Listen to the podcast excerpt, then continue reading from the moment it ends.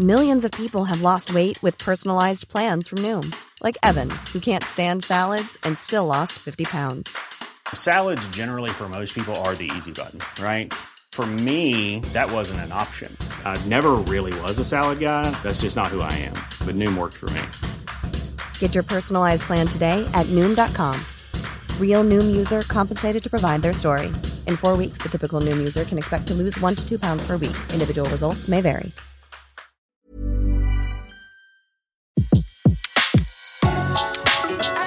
Le meilleur de séances radio est maintenant sur We Love Cinéma.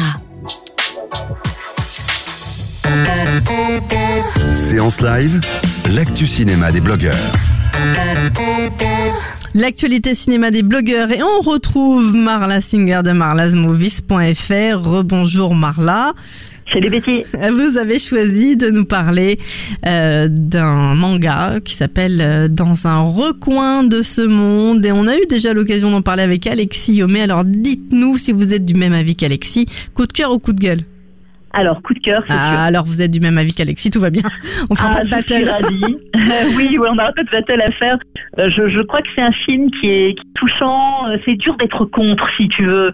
Euh, c'est dur de ne pas aimer ce film, ou en tout cas de ne pas le défendre, euh, parce que c'est déjà c'est une très belle œuvre de 2h15. hein, il faut quand même. Ah, il faut Euh, ouais, un- 2h15, ah oui quand même. Oui, alors on doit pouvoir avoir le temps de le voir, c'est vrai. Euh, mais si tu veux déjà une œuvre d'animation, quand tu vois toute l'équipe qu'il y a derrière, quand tu vois tout le travail que ça demande, ça force déjà l'admiration de faire une espèce de grande fresque euh, sur le Japon euh, bah, des années euh, 40, euh, c'est-à-dire les tristes années qui précèdent Fukushima, le beau lapsus, qui précèdent Hiroshima, donc avec une catastrophe nucléaire. Euh, et euh, c'est l'histoire d'une petite fille, euh, Shuzu, qui est charmante et qui grandit dans le Japon de l'époque euh, jusqu'au mariage et jusqu'à effectivement cette guerre terrible qui a décimé son peuple. D'accord. Donc c'est pas gay. C'est pas très drôle. C'est pas aussi terrible que le tombeau des Lucioles qui était sorti il y a quelques années et là où tu pleurais du début à la fin tu étais dans un triste état vraiment euh, à la fin. Là, si tu veux, c'est très très beau visuellement. Ça peut rappeler euh, la princesse Kaguya qui était sortie en 2014, euh, qui avait eu un beau prix, euh, donc euh, je sais plus, le- la semaine de, de la critique, euh, oui, Euh, voilà, euh, qui avait été vraiment repéré euh, euh, à l'époque par les cinéphiles. Euh, là, là c'est- différent là. Alors là, euh, si tu veux, on en parle trop peu. C'est bien qu'Alexis euh, l'ait mentionné chez toi, Euh, mais je trouve qu'il est dans trop peu de salles parisiennes, notamment. Donc je l'ai vu dans, un grand multiplex quand même, mais c'est vrai qu'on a du mal à en parler. J'avais envie de le défendre aussi pour ça. Et bah, c'est l'histoire d'une petite fille qui est artiste, qui est rêveuse de son propre aveu. Elle le dit d'emblée, elle se présente comme ça. Et elle a le don, si tu veux, de voir la beauté partout, de voir la beauté dans toute chose. Alors, euh, dans son enfance, c'est des choses très quotidiennes. Euh, elle regarde la mer, elle rencontre des gens, et à chaque fois, elle voit la beauté des choses et elle peint. Cette petite fille, elle dessine extrêmement bien et elle peint. Et euh, ce qui est très beau, si tu veux, c'est que beaucoup plus tard, au moment de la guerre, elle gardera ce don-là de voir la beauté des choses là où c'est l'horreur. Euh, donc elle va aller voir. Donc c'est très, c'est très poétique en tout cas.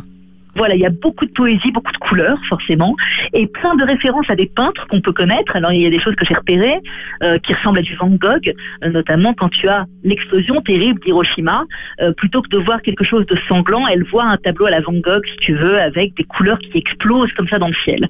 Donc, elle y voit quelque chose de beau visuellement, même si, évidemment, c'est terrible pour sa ville natale. D'accord. En tout cas, coup de cœur à découvrir absolument. À tout âge ou formidable. pas?